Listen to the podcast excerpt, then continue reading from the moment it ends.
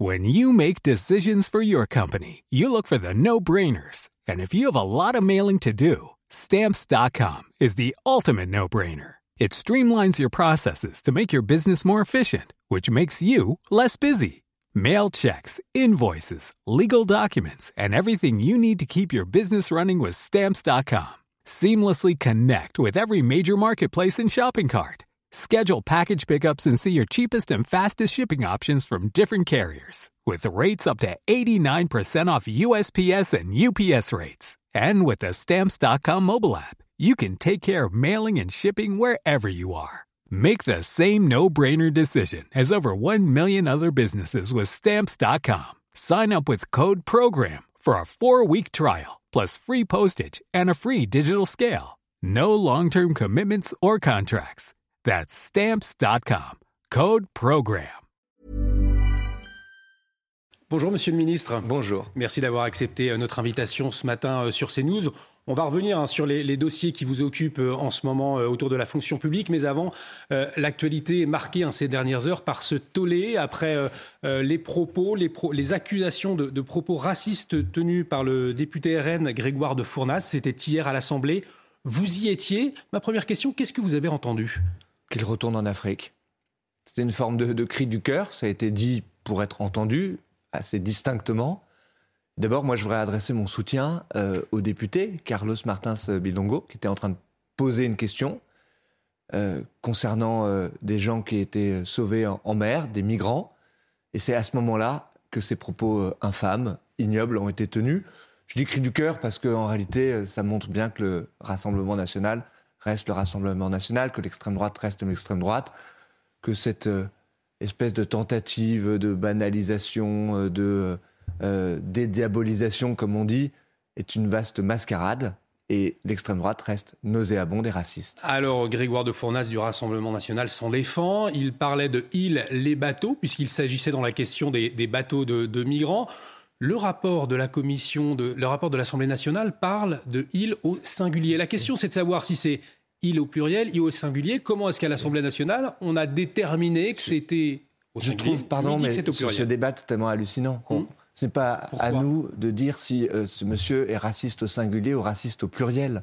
C'est un multirécidiviste, en réalité, des propos euh, racistes. Vous savez, moi, je, je, suis venu avec les tweets de ce monsieur. Euh, il dit sur Internet, sur Facebook, est-ce que j'ai le droit de me demander si à Lormont, il reste encore des Blancs? Parce que j'ai pas envie d'être le seul là-bas. Si Erwan veut être avec des Noirs, il répond à quelqu'un qui se pose des questions, il peut aller en Afrique. Où sont les masques? Dans un conteneur en route vers l'Afrique euh, il commente une photo où il y a des réfugiés ukrainiens. Il y a quelqu'un de noir sur la photo. Il dit les Ukrainiens d'Afrique? Ou encore, en Afrique, euh, ils aiment la France et ses allocs, on accueille toute l'Afrique. Ce monsieur a un problème pathologique Marine euh, en le, réalité. Marine Le Pen, elle parle d'une manipulation. Mais ce qui est totalement hallucinant, c'est que Marine Le Pen, ainsi que tout le groupe du Rassemblement national, puisse faire bloc avec ce député. Je n'ai pas l'habitude de venir à l'antenne lire des propos des gens, mais enfin, c'est qu'il puisse y avoir même un débat sur ce monsieur tient des propos racistes ou pas, c'est hallucinant. Et donc, si Marine Le Pen veut nous faire croire une seconde à son entreprise de dédiabolisation, mais qu'elle exclut dans la seconde ce député, qu'elle Marine Le Pen demande d'une manipulation qui dit que l'opposition son poste de député. Que... Si elle ne fait pas ça, ça veut dire que tout ce qu'elle nous raconte depuis des semaines, voire depuis des mois, mais c'est une vaste mascarade. Et je voudrais ajouter un point. Euh, la France insoumise qui, à juste titre, hier, s'est indignée des propos qui ont été tenus. Mmh. Mais j'espère bien que plus jamais ils ne feront des textes de motion de censure permettant au Rassemblement national de voter avec eux. Que plus jamais ils n'associeront leur voix, comme on l'a vu il y a quelques jours. Monsieur Mélenchon euh, nous disait à 50 voix près, on faisait tomber le gouvernement, la relève est prête. Je crois que. Et, et quand Marine Le Pen parle de, de, de, de manipulation pour, pour clore sur cette question Là, je pense que c'est la démonstration qu'elle a fait le choix à ce stade, elle peut encore changer, de faire totalement bloc avec ce député dont je crois, je viens de faire la démonstration en lisant des propos répétés, qu'il a un problème pathologique avec l'Afrique et les gens de couleur, me semble-t-il. Et qu'il tient vous, vous bien croyez, évidemment. Quand, quand il dit qu'il par, il parlait des, des bateaux, parce que c'est vrai que c'est assez confusant. Je, je, vous répète ce que sa version n'est pas à moi de dire si ce monsieur est raciste au singulier ou raciste au pluriel. Je crois que les faits parlent d'eux-mêmes.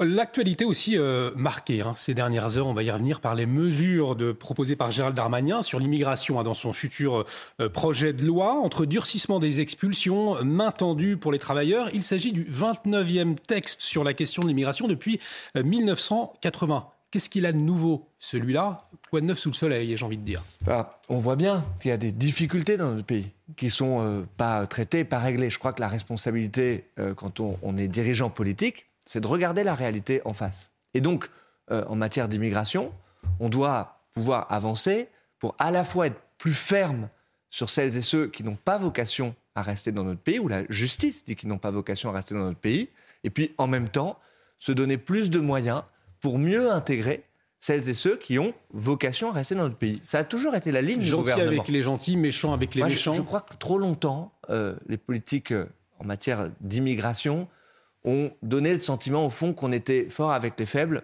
et faible mmh. avec les forts. Je crois que c'est à ça qu'il faut mettre fin, effectivement, en se donnant tous les moyens euh, législatifs, tous les moyens en matière aussi de force de police, pour pouvoir euh, mieux euh, reconduire à la frontière ceux qui doivent l'être, et puis, en même temps, ne pas avoir de tabou sur les questions d'intégration. Moi, j'étais toujours mmh. très favorable, y compris dans le quinquennat précédent à ce qu'on puisse euh, se donner plus de moyens pour que des gens qui ont vocation à rester dans notre pays, je pense par exemple à des demandeurs d'asile qui viennent de pays euh, en conflit, en guerre, dont on sait avec une très forte chance qu'ils auront vocation à avoir l'asile dans notre pays, mhm. mais qui puissent travailler beaucoup plus tôt. Parce que sinon, on se retrouve dans des situations où on interdit à des gens de travailler, et puis on a des situations totalement hypocrites, parce que la réalité des faits, c'est que dans des restaurants, parfois dans des exploitations agricoles, dans le secteur du BTP.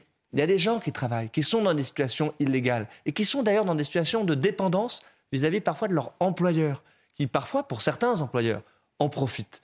Eh bien, je crois que avancer sur ces questions-là, permettre au fond d'avoir ce titre de séjour pour des gens qui mmh. auraient vocation à rester et à travailler dans des métiers en tension, quand on voit la situation du marché du travail, c'est aussi une politique équilibrée. Et pas d'appel d'air, c'est ce que craint l'opposition euh, avec cette mesure. Quel intérêt, sachant qu'on a, on, a quand même 5,4 millions de personnes inscrites aujourd'hui euh, à, Pôle emploi. Alors est-ce qu'il y a un risque d'appel d'air? Des métiers, vous le savez très bien, vous en faites des reportages sur hmm. votre antenne qui sont en tension. La restauration, le bâtiment. Les employeurs n'arrivent pas à recruter. Pourquoi n'arrive pas à, mettre les uns en lien avec les autres Parce qu'il y a des problèmes de formation dans notre pays. On investit comme jamais on a investi pour former les gens pour justement répondre à cette question du marché de l'emploi, pour faire évoluer les compétences dans notre pays. Parce qu'il y a des secteurs qui n'avaient pas suffisamment augmenté les salaires. Ils sont en train, je crois, par exemple pour la restauration, de corriger le tir. Il faut continuer à mettre la pression aussi sur ces secteurs-là pour qu'il y ait des négociations de branche. Bref, il y a des secteurs qui n'arrivent pas aujourd'hui à recruter. Je crois que c'est plutôt de bon sens. Quand il y a des gens, hmm. je le précise encore, puisque c'est ça la mesure qu'a mis en débat à ce stade Olivier Dussopt et Gérald Darmanin, quand il y a des gens qui travaillent déjà en réalité, souvent dans des situations euh, illégales, de pouvoir regarder ces situations et de permettre non pas que la régularisation se fasse par l'employeur, mais par la personne elle-même, pour aussi parfois sortir de situation de lien de dépendance avec son employeur. Alors une dernière question sur ce projet de loi immigration. Les Français ont découvert ces fameuses OQTF, on en a beaucoup parlé ces dernières euh, semaines. La volonté euh, du gouvernement, c'est désormais de, supprimer hein, euh, les, allocations aux personnes qui sont ciblées par ces fameuses OQTF. On apprend donc que, des, personnes étrangères en situation irrégulière bénéficiaient encore aujourd'hui d'allocations. Est-ce que ça révèle une France jusque-là qui était trop laxiste, trop généreuse? Vous savez, moi, je, dis les choses, j'espère, avec le, la plus grande lucidité. Euh, je dis, nous avons, en matière de politique euh, migratoire, trop longtemps été faibles avec les forts et forts mm. avec les faibles. C'est euh, exactement ce que je mets derrière. C'est-à-dire que quand des décisions de justice, sur lesquelles il y a eu bien souvent, la plupart du temps en réalité, des recours, et que le juge a donné un avis définitif sur le fait que quelqu'un doit être reconduit, effectivement, je pense qu'il faut se donner tous les moyens pour simplement appliquer la loi et appliquer le droit. Je crois que c'est ça que nos concitoyens euh, attendent. Et en même temps, pas tomber dans euh, les discours justement de ceux qui vivent des problèmes, euh, vivent des difficultés en matière de politique migratoire, je pense à l'extrême droite, et sans tabou aborder les questions de moyens pour mieux mmh. intégrer les gens qui ont vocation à rejoindre notre pays, qui ont envie d'y faire leur vie, qui ont envie de participer, qui sont au fond complètement respectueux des valeurs de notre République Eh bien, c'est ça la politique du gouvernement, une politique équilibrée, à la fois de fermeté, mais aussi d'humanité et de moyens donnés pour pouvoir mieux intégrer celles et ceux qui ont vocation à rejoindre notre pays. Et en tout cas, euh, ce sera euh, débattu, hein, ce, projet de loi sur l'immigration. Ça va très certainement susciter le, débat. Il y en a beaucoup euh, de débats à l'Assemblée nationale ces, ces, ces, ces derniers mois. Pas tout le temps de la façon la plus apaisée, effectivement. Pas tout le temps de la façon la plus apaisée, on l'a vu encore ah, hier. dans ce contexte, Elisabeth Borne, elle a déjà utilisé quatre fois le, le 49.3 dans le cadre du projet du budget de l'État hein, pour 2023. Au début du quinquennat, on se souvient, le cap affiché, c'était la concertation, c'était le, le dialogue. Est-ce que c'est la fin du consensus? Non, d'abord parce que pour préparer ce budget, on s'est donné tous les moyens pour essayer de trouver le consensus. Euh, des dizaines d'heures de débat à l'Assemblée nationale, euh, une méthode assez inédite de pouvoir recevoir euh, tous les groupes d'opposition ou de la majorité en amont. C'était les dialogues de Bercy pour préparer le budget. Puis, il y avait une position de l'opposition. faut dire les choses de façon très simple. Je leur jette pas la pierre, mais ils avaient mmh. dit, dès le début de l'examen de ce budget, quels que soient les amendements qui seront intégrés dans le budget, nous ne le voterons pas. Parce que si nous votons le budget, ça veut dire qu'on est dans la majorité présidentielle. Et il nous poussait évidemment à utiliser le 49.3. Donc moi, je pense qu'il ne faut pas avoir le 49.3 honteux. C'est un outil démocratique. Il faut rappeler à celles et ceux qui nous écoutent que le 49.3, c'est tout simplement d'engager la responsabilité du gouvernement mmh. sur un texte donné. Mais le plus important, c'est de donner un budget au pays. C'est de donner un budget à la sécurité sociale. Parce que dans ce budget, il y a des mesures qui sont extrêmement importantes. Des mesures de protection de nos concitoyens, euh, le bouclier tarifaire, des mesures pour pouvoir euh, aider les ménages les plus modestes, des mesures pour pouvoir aider les euh, familles monoparentales qui verront leur allocation augmenter de 50%. Vous voyez, tout ça, hmm. c'est la vie des Français. Et donc, moi, je suis ministre, je suis ministre de la fonction publique. Je sais à quoi sert un budget. Alors justement, il faut justement, pour pouvoir payer nos services publics la France a besoin d'un budget et donc la responsabilité, c'est justement avec le 49.3 de donner un budget au pays. Stanislas Guérini, il nous reste quelques minutes. On va euh, aborder les dossiers qui, vous concernent. Le problème de l'attractivité de la fonction publique. Au cœur des discussions après la conférence des parties prenantes des services publics, elle a été lancée hein, vendredi dernier, si je ne me trompe pas. École, santé, on le sait, certains secteurs euh, manquent de postes. Vous nous dites vouloir, je, vous cite, hein, donner de l'élan à la fonction publique et des preuves d'amour. Alors ces preuves d'amour, cela passe par quoi? L'attractivité de la fonction publique ça joue aussi sur la fiche de paix, c'est ça l'enjeu? Bien sûr, ça se joue à la fois sur la fiche de paie. Moi, j'ai, euh, quelques semaines après ma nomination en tant que ministre de la Transformation et de la Fonction publique, pris la décision, la plus forte augmentation du point d'indice depuis euh, le début des années 1980, depuis 37 ans. Euh, il n'y avait pas eu cette augmentation d'une telle ampleur du point d'indice. Donc c'était une première réponse. Mais je crois qu'il faut continuer le travail pour pouvoir proposer des parcours, des carrières attractives dans la fonction publique. Ce chantier-là, nous le mènerons euh, en 2023 pour, avec les organisations syndicales, réfléchir à cette question de l'attractivité. Ça se joue sur la fiche de paie.